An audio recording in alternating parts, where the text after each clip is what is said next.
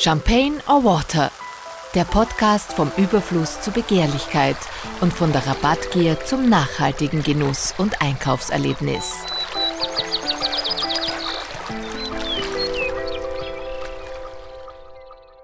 Hallo, ich sitze hier mit Dr. Bernd Hufnagel, Neurobiologe, Keynote-Speaker und Bestseller-Autor. Wir haben das letzte Mal sehr heftig diskutiert, beinahe die Zeit übersehen und sind bei der Außenperspektive geblieben, die man benötigt, um sein Leben mit Abstand äh, zu sehen, um eine Kursänderung äh, einzuschlagen.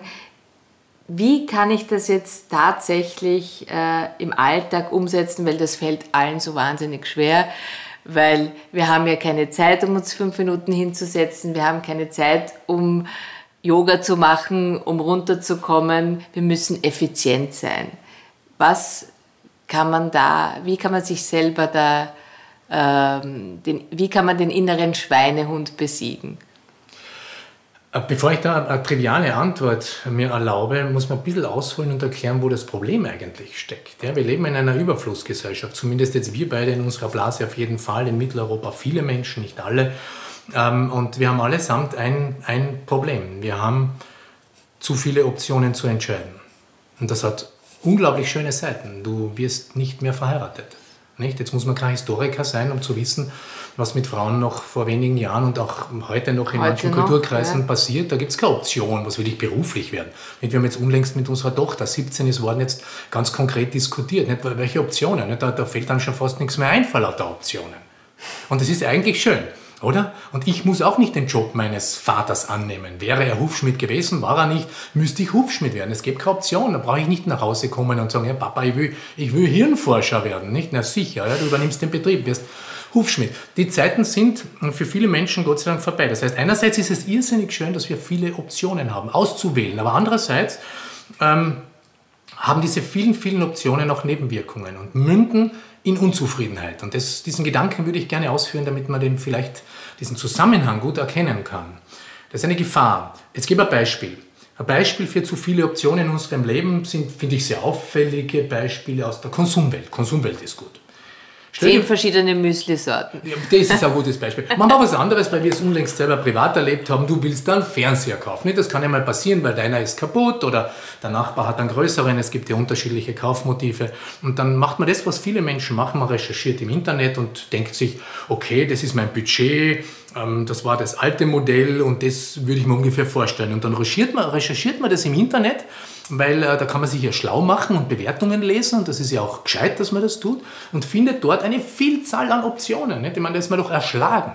Ich kann mich gut erinnern, wie ich das jetzt vor ein paar Monaten getan habe. Da ist man erschlagen, sitzt dort und denkt sich, ja, puh, was machen wir jetzt? Da gibt es einen Sony, einen Philips, einen Samsung, einen LG und was weiß ich, welche Modelle.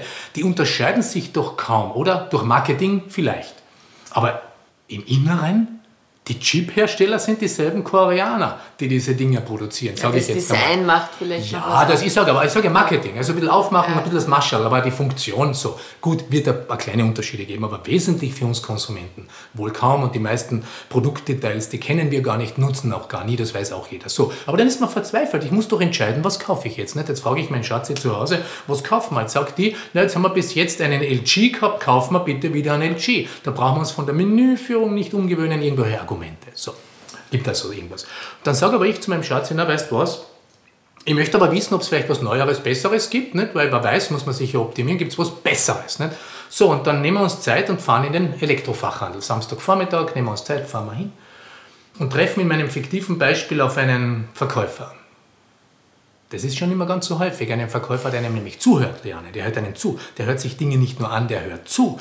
Der will wissen, was bewegt die, was brauchen die, was interessiert die, was könnte ihnen wirklich Spaß machen. Das ist ein echt interessierter Mensch. Haben wir Riesenglück gehabt in meinem Beispiel, eh fiktiv, real sehr schwierig, aber im fiktiven Beispiel zumindest. Und der empfiehlt mir von den zehn theoretischen Varianten, die ich mir noch zu Hause in meiner Eigenrecherche am PC sitzend überlegt habe, reduziert mir der von den zehn das Ganze auf fünf. Er sagt, wissen Sie was? Ich würde Ihnen empfehlen, wenn ich Ihnen so zuhöre und was für Sie wichtig wäre, was Sie bis jetzt schon besessen haben, äh, den LG noch einmal kaufen oder Samsung oder Philips oder Sony oder was weiß ich, fünf.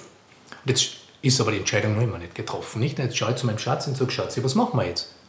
Jetzt sind wir vor Ort, jetzt haben wir uns die Zeit genommen, die Energie investiert, was, äh, investiert, was kaufen wir jetzt? Sagt das Schatzi noch einmal, ich sag's da, ich zu noch einmal, kaufen wir doch den LG. Und jetzt sage ich, okay, überredet LG. Kaufen wir halt noch einmal den LG. Und jetzt kommt das Drama der Multi-Optionsproblematik. In der Sekunde, wo mein Gehirn die Entscheidung getroffen hat, okay, LG, ist Großalarm im Säugetiergehirn. Und zwar nur aus einem Grund, weil ich mich gegen vier andere entschieden habe.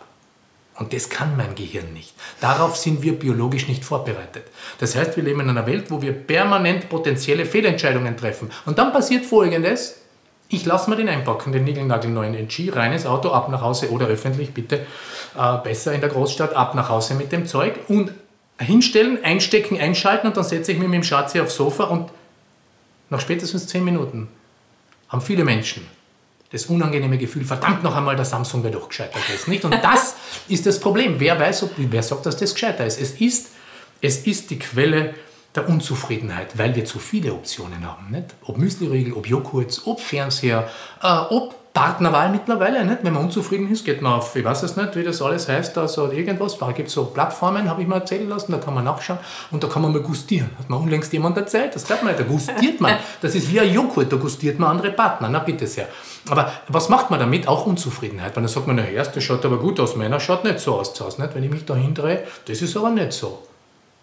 Das ist auch eine Quelle für Unglück. Das darf man nicht unterschätzen. Das heißt, man muss lernen, und jetzt kommen wir zu einem Lösungsansatz, mit zu vielen Optionen umzugehen. Und das haben wir bereits einmal besprochen im ersten Teil. Wir haben besprochen, dass ein Nicht-Ziel zu definieren, also zu definieren, was brauche ich eigentlich nicht? Was erwarte ich mir auch von einem Menschen nicht? Was kann ich gar nicht erwarten? Was auch nicht von einem Fernseher, von einem Auto, von einem Schuh. Was, kann ich, was von einem Hotelzimmer, weil da leiden ja ganz viele Menschen. Weil die recherchieren ja Stunden ihres Lebens, das ist ja eigentlich vergeudete Lebenszeit, damit man ja keinen Fehler macht, im falschen Hotelzimmer landet. Da wird vorher angerufen, aus Panik sogar der Wetterbericht zwei Wochen vorher studiert, damit man irgendwie das Gefühl kriegt, man kann sogar das Wetter kontrollieren, eigentlich ein Wahnsinn. Man erzeugt eine Erwartungshaltung, die nicht mehr befriedigbar ist. Und dann sitzt man zu Hause und glaubt, man sitzt dem falschen Fernseher. Und das betrifft das ganze Leben. Der falsche Job, der falsche Partner, alles falsch. Und so ist es aber nicht. Und wir vernebeln uns damit die Sicht auf die Dinge. Die Möglichkeit. Aber wie kann ich das jetzt am Hand des Fernsehers dann verändern? So, genau das meine ich damit, sich die Frage zu stellen, eben als Nicht-Ziel, was brauche ich, was brauche ich eigentlich gar nicht mehr? Ist es echt notwendig?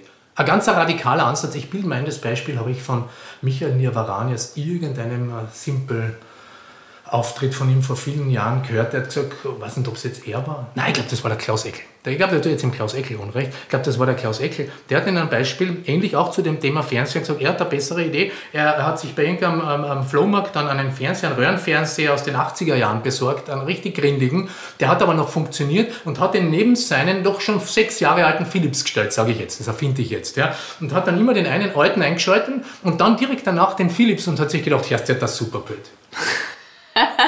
Man muss, das ist auch eine Möglichkeit. Aber, aber, aber da steckt ein wichtiger Kern ja. darin. Ich meine, das ist witzig, das verstehe ich ja. schon. Gut, der Klaus Eckler Kabarettist, das ja. schon. Aber es steckt der Kern des Sinnvollen drinnen, nämlich dass wir nicht mehr in der Lage sind, die Dinge zu relativieren und aus der Außenperspektive zu sehen. Und das ist ja doch auch ein Diskussionspunkt gewesen, den wir auch schon geführt haben und der aber so wichtig ist. Dass wir ohne Abstand zu uns selbst diesen Gedanken, diese, diese emotionale Wahrnehmung nicht mehr haben. Und das betrifft bitte jetzt nicht nur Fernseher. Das kann man jetzt analog für andere Dinge weiterdenken und das finde ich aber wichtig. Mhm. Dass man deswegen jetzt aber auch nicht übertreiben soll, muss ich dazu sagen. Weil es gibt ja doch Lebensbereiche, Situationen, das sollte man ändern. Manche Menschen sollten ihre berufliche oder auch ihre private Situation durchaus verändern, um wieder zu ein bisschen mehr Lebenszufriedenheit und Lebensglück zu finden. Weil man kann eine Zeit lang zuschauen, man kann Dinge verändern, man kann sie akzeptieren, aber manche Dinge darf man auch nicht akzeptieren. Das heißt, diesen schmalen Grad zu erwischen, hat auch viel mit Reflexion zu tun, aber eben auch wieder mit der Außenperspektive, weil sonst funktioniere ich nur ein Leben lang. Und das ist das, was Patienten ihren Therapeuten sagen. Herr Doktor oder Frau Doktor, ich funktioniere ein Leben lang nur. Fragen Sie mir bitte nur eines nicht, wann war ich das letzte Mal glücklich? Wann habe ich mich das letzte Mal auf etwas gefreut? Und wenn diese Fragen, wann, wann war ich glücklich oder zufrieden oder wann habe ich mich auf etwas gefreut, wann habe ich das letzte Mal gelacht, alle mit einem großen Fragezeichen oder Erstaunen beantwortet werden, man sich fragt, wann war ich das wirklich? Ich kann mich überhaupt nicht erinnern. Dann ist Großalarm. Dann läuft wirklich was falsch. Und das kann eben, um es auf dieses Thema zurückzuführen, auch damit zu tun haben, dass ich einen völlig falschen Umgang mit den vielen, vielen Optionen unserer Wohlstandsgesellschaft habe. Eine Frage von meinen hypothetischen Fragen war, ob es sich vielleicht verändern würde, dass die Leute wieder verlässlich zu oder absagen und sich entscheiden, wie sie ihre Freizeit gestalten wollen. Denn es haben sich alle Leute immer alles offen gelassen. Man hat ganz oft gehört, na, ich weiß noch nicht, ich bin dort eingeladen, aber eventuell komme ich doch. Und dieses sich nicht festlegen war erstens mal für alle Veranstalter oder die in dieser Branche leben oder auch private Gastgeber einfach zermürbend, weil du konntest nie wirklich äh, rechnen mit zu oder absagen. Aber es hat auch ein Gefühl verursacht bei allen Menschen, etwas versäumen zu können. Und ich habe mich dann vielleicht für das Falsche entschieden, so ähnlich wie mit dem Fernseher. Und durch diese Lockdown-Phase oder FOMO, Fear of Missing Out, die dann plötzlich nicht stattgefunden hat, dass die Leute genau gewusst haben, ich versäume jetzt nichts, es gibt keine Einladung, es gibt kein Kino, kein Theater, sie plötzlich zufriedener waren und den Augenblick mehr genießen konnten oder die Familie oder das Beisammensein wieder zu spielen begonnen haben, Spieleabende, Puzzle. Da ist es ja auch so, dass die Angst, mehrere Optionen zu haben, dass man sich für die falsche entscheidet. Wie, so wie mit dem Fernseher. Ich bin auf der Party und auf der anderen war es viel lustiger. Oder ich sitze jetzt da mit meinen Freunden im Theater, dabei hätte ich eine super coole Einladung zu einem Dinner gehabt. Wie kann ich aber dann diese Optionen wieder minimieren und nicht ein schlechtes Gefühl haben? schaffe ich das zum Beispiel, indem ich sage, ich entscheide mich jetzt, ich nehme diesen Fernseher, weil der ist günstig, der schaut gut aus, ich möchte mich gar nicht so sehr erkundigen, was die anderen alles können. Ist das eine Option zum Beispiel? Oder wie, wie, wie trickst man sich da selber aus?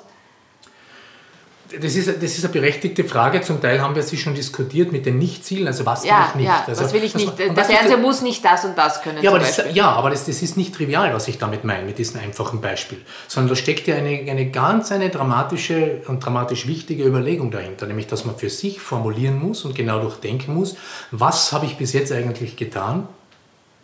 Mit was habe ich mich umgeben? Mit wem habe ich mich umgeben? Und ist das alles notwendig? Was tut mir gut und was tut mir auch nicht gut zum Beispiel. Also dass man wirklich reflektieren beginnt über sich, das steckt nämlich drin. Aber das schafft man wieder nur, wenn man Abstand hat. Richtig, so ist es. Nicht? Und diese Gehetztheit, und jetzt kurz wegzuschwenken nochmal von den so vielen äh, Optionen, das ist nämlich angedeutet, und das ist ein wichtiger Punkt, jetzt während dieses Lockdowns sind Menschen zwangsentschleunigt worden, was es unabhängig von dieser konkreten Ausnahmesituation, in der die ganze Welt sich jetzt äh, befunden hat zu dem Zeitpunkt, ähm, dieser Covid-19-Pandemie nur mehr zu Weihnachten erlebt hat. In Mitteleuropa zumindest. Wo man In das Gefühl hat, ja, weil alle anderen eine, eine Ruhe haben. Ne? Ja, schau, was ist dort passiert? Nämlich etwas, was nicht einmal mehr im Urlaub passiert. Weil bin ich im Urlaub, weiß ich, die Kolleginnen und Kollegen sind nicht auf Urlaub, da geht es weiter. Also es gibt genug Rechtfertigung, wieder E-Mails zu checken, mit nur ein Beispiel äh, zu nehmen. Das heißt, ich werde magisch angezogen, du hast den Begriff verwendet, FOMO. Die Angst, etwas zu versäumen, wird dadurch genährt, wenn ich weiß, die anderen, mit denen ich zusammen in einem Team, an einem, an einem, an einem Werkstück, an einem Projekt, an was auch immer arbeite, die arbeiten weiter, die sind gerade dran, das betrifft mich doch. Da wäre ich magisch angezogen, wie ein Süchtiger, man ist angefixt von dieser Aufgabe. Und Weihnachten ist das Einzige, wo ich weiß, die anderen essen auch gerade Vanillekipferl und singen Stille Nacht.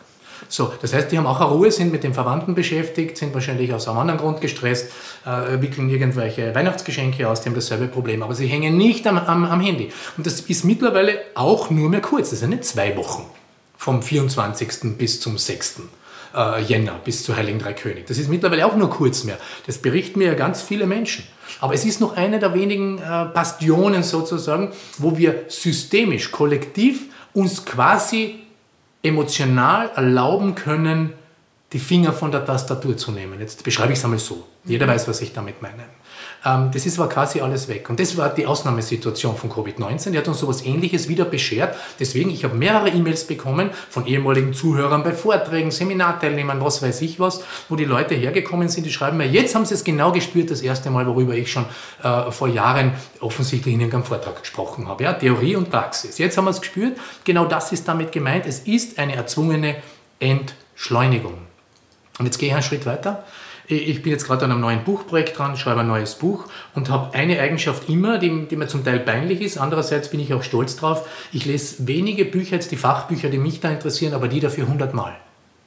Und selbst beim hundertsten Mal jetzt von einem meiner Lehrer, das ist ein Buch, das Anfang 80er Jahre geschrieben worden ist. Und das ist in der Naturwissenschaft nicht selbstverständlich, dass man solche antiquierten Bücher hunderte Male liest. Die waren dermaßen faszinierend und gescheit, naturphilosophisch.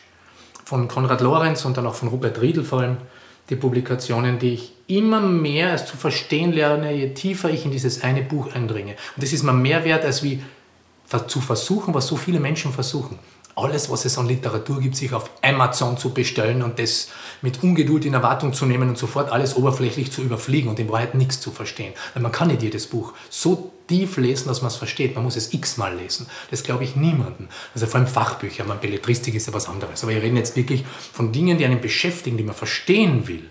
Da muss man eindringen. Und das meine ich damit, dass man eher wieder zurücktritt und sagt, weißt du was, im Leben macht es vielleicht mehr Sinn, sich mit weniger in der Tiefe als mit vielen Dingen in der Breite zu beschäftigen. Und wir leben in einer Welt, wo unsere Kinder eines sich selbst schon antrainieren. Und das sage ich jetzt bewusst nicht in der Opferrolle, dass denen wird nichts antrainiert. Die trainieren sich das schon selber an, nämlich mit so vielen Dingen gleichzeitig sich oberflächlich zu beschäftigen. Und dann sind wir bei deinem Beispiel. Nicht auf welche Party gehe ich? Statt dass ich mir überlege, wer ist wo, wofür, mit wem kann ich die intensiveren Gespräche führen, was, was ist mir wirklich was wert oder mit wem habe ich gerade einen wichtigen Austausch, das wäre mir viel wichtiger als das andere. Das oder mit doch, wem habe ich mehr Spaß? Mit wem habe ich mehr Spaß, natürlich. Aber das ist eine Überlegung, die zu einem führt, Liane, nämlich zum Nichtziel. Zur klaren Definition, okay, wenn das klar ist, mit dem Harald, mit dem Hubert, mit der Renate, mit irgendwen habe ich mehr Spaß, dann definiere ich automatisch dort, wo Harald, Renate und Uwe nicht ist, als nicht zählen. Und sagen, geh dort nicht hin. Und damit habe ich die Definition, die klare Trennung. Und nicht immer, ich tue ein bisschen was oder ich, ich, ich sage nie zu, da ich wäre unverbindlich. Mhm. Das ist schon auch die Welt, meine Tochter ist 17 geworden letzte Woche, ähm, schon ein bisschen die Welt auch der Teenager. Das Unverbindliche ist auch eine Logik der Apps.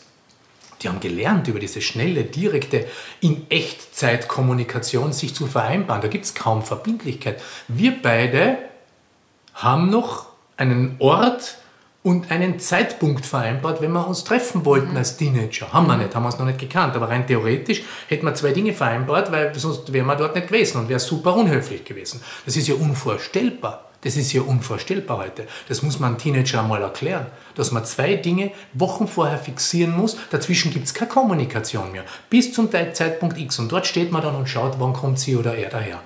Unver unverständlich für die Jugend von heute, wie man sich Dinge ausmachen konnte. Verbindlichkeit. Ja, das, ich bin kein Romantisierer der Vergangenheit. Das ist schon auch nett, dass man natürlich das sehr schnell machen kann, dass man die Optionen hat. Aber eben, und das über das diskutieren wir gerade, man darf nicht übersehen, dass das auch Nebenwirkungen hat, die letztendlich zu Oberflächlichkeit, Ungeduld und Unzufriedenheit führt. Jetzt haben wir alle drei Begriffe, die mir wichtig sind. Eben nicht nur die Unzufriedenheit, sondern auch die Oberflächlichkeit. Man liest plötzlich alle Bücher, aber nicht wirklich sondern man liest sie in Wahrheit bis Seite 17. Dann haben wir aber schon eine Meinung, das sage ich jetzt bewusst betont und man hört wahrscheinlich meine Emotion raus als Autor. Dann hat man schon bei Seite 17 eine genaue Meinung, wie das ganze Buch ist. Also man gibt ja nicht einmal mehr Menschen die Chance, Gedanken bis zur letzten Seite in Schleifen auszuführen, um einen Bogen zu spannen. Nein, nein, da haben wir bei Seite 17 eine genaue Meinung und dann gehen wir ins Internet und dann schreiben wir dort was, wie das Buch ist. Aber wenn es Leute gibt, die Bücher lesen, es gibt ja ganz viele Leute, die keine Bücher lesen und die sich zumüllen mit Junk News und mit Informationen, die permanent auf sie einprasseln, Social Media und so weiter. Ich vergleiche das immer, es ist so wie eine, ein Dia-Vortrag. Früher hätte man sich nichts Langweiligeres vorstellen können, dass jemand seinen Urlaub per Dia-Vortrag äh, zeigt und, und man die Urlaubsbilder von irgendwelchen Leuten, die am Strand sitzen, sieht. Und jetzt schauen sich die Leute das freiwillig, permanent von fremden Leuten via Instagram an. Ja, aber und, Moment, nur drei Dias von der Renate, zwei Dias vom Harald, sieben ja, eben, Dias eben. vom Hubert. aber, aber wir schauen uns das freiwillig an. Ja, aber nicht den ganzen Vortrag von der Renate.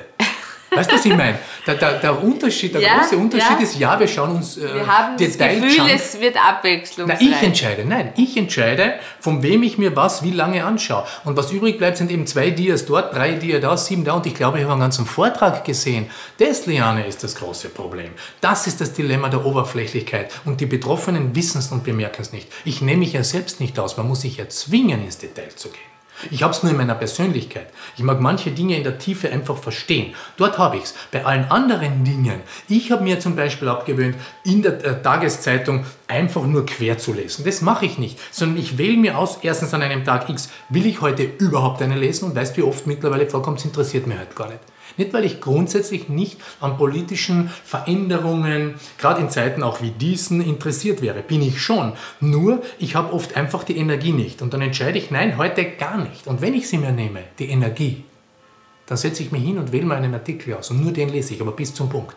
Und selbst wenn nach dem dritten Satz das Gefühl kommt, das fast immer kommt, naja, so spannend ist das jetzt aber auch nicht. Ich zwinge mich, das weiterzulesen, aus einem einzigen Grund. Weil wenn man das sich angewöhnt, abzuzweigen, dann ist die Wahrscheinlichkeit beim nächsten Mal Zeitung lesen umso größer, dass ich wieder abzweige. In einem Artikel, der vielleicht spannend wäre, aber erst im letzten Drittel. Und genau das ist meine Erkenntnis.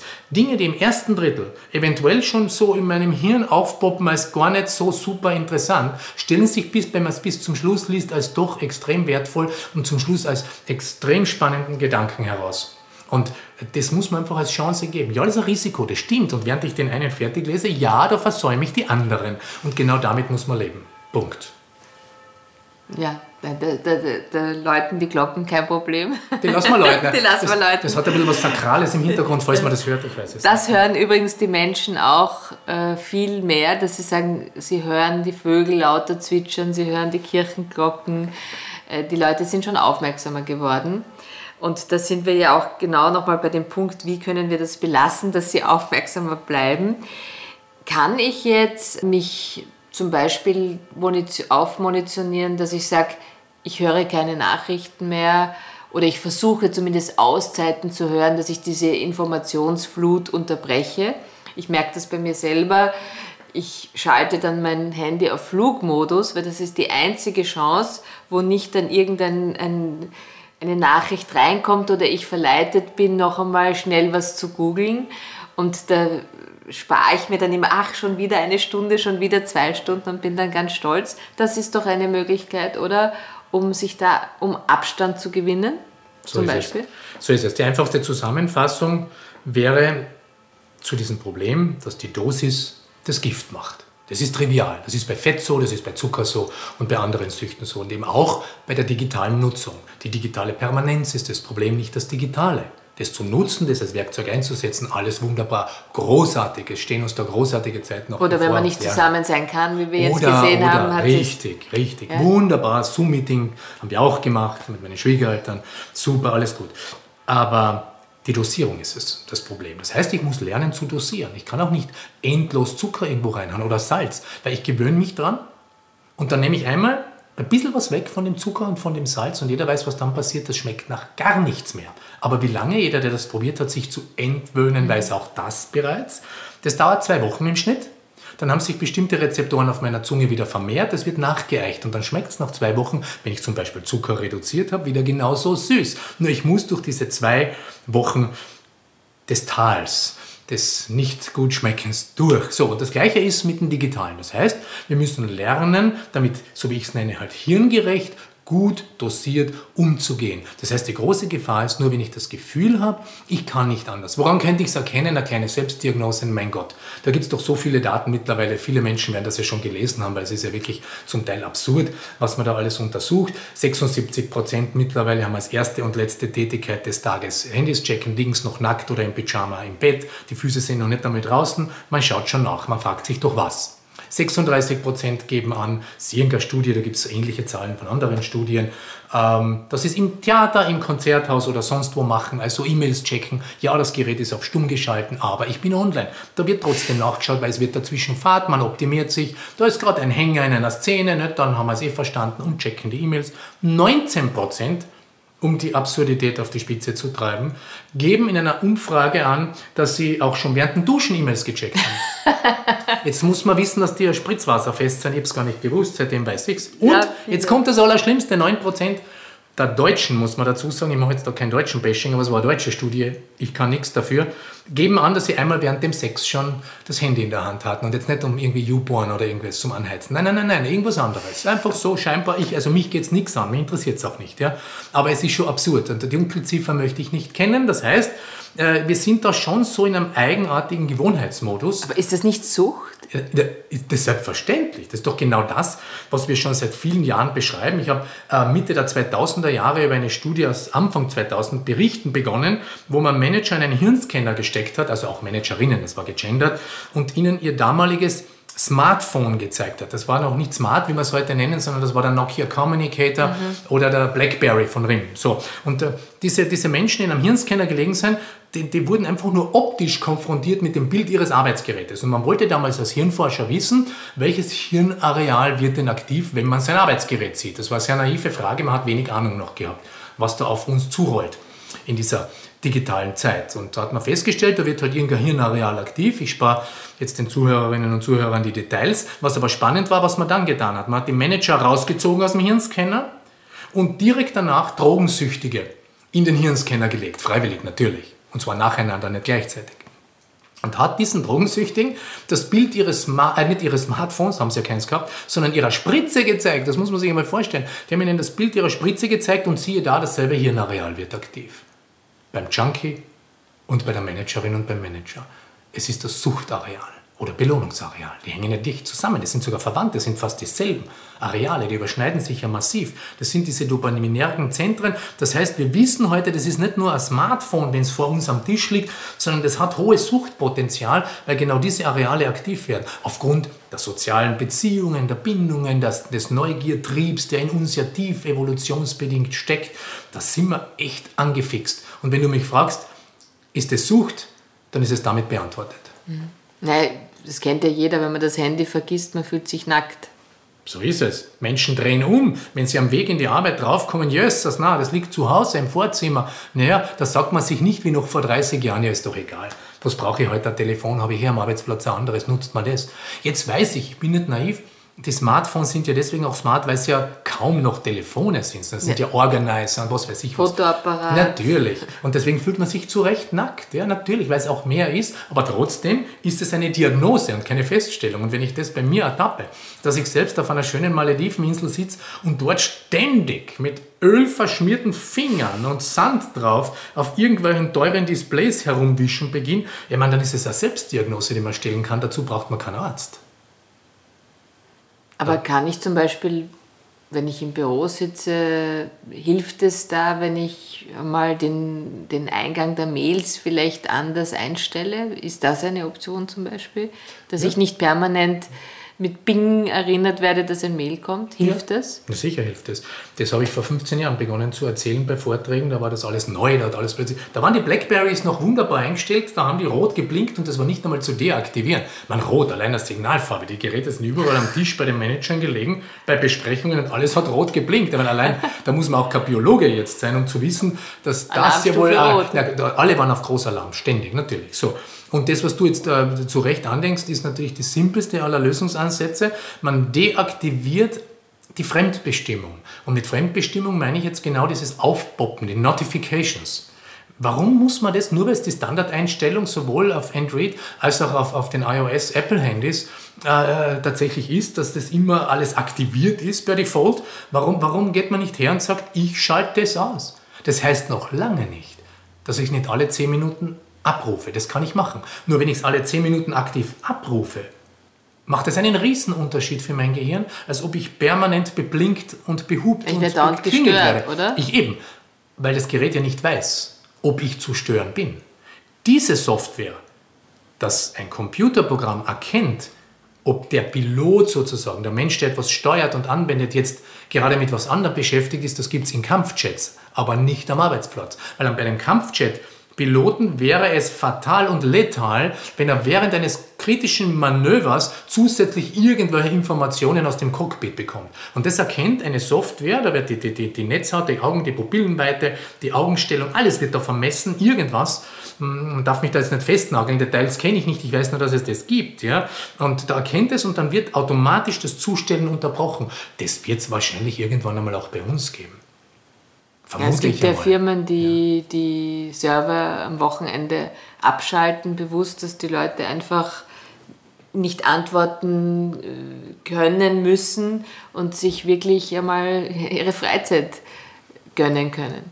Ja, ja, hinter dem, was du erzählst, also vor allem die VW-Studie ist dazu bekannt geworden, weil VW das ja getan hat, auch publik gemacht mhm. hat. Ähm, ich glaube auch gar nicht mehr macht. Die, die haben das eingestellt wieder weil es auch nicht für die Vorstände und für die Bereichsleiter gegolten hat, sondern nur von dort abwärts, habe ich mal erzählen lassen.